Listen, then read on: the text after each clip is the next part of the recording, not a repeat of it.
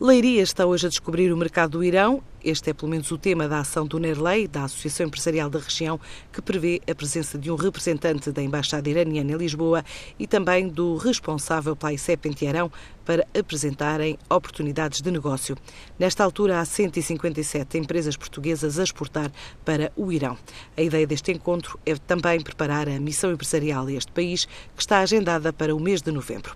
As exportações portuguesas para o Irão rondam os 8,5 milhões de euros e o papel, os moldes, os painéis de fibra de madeira, cortiça, medicamentos, fornos industriais e cabos elétricos para telecomunicações têm sido os principais produtos que o nosso país está a vender naquele destino que é considerado um dos mercados do Golfo Pérsico com maior potencial económico.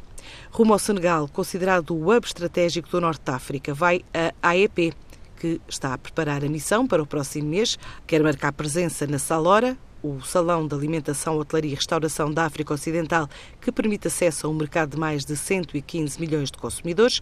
O Senegal é visto como porta de entrada para um mercado regional de cerca de 400 mil milhões de dólares e 250 milhões de consumidores potenciais.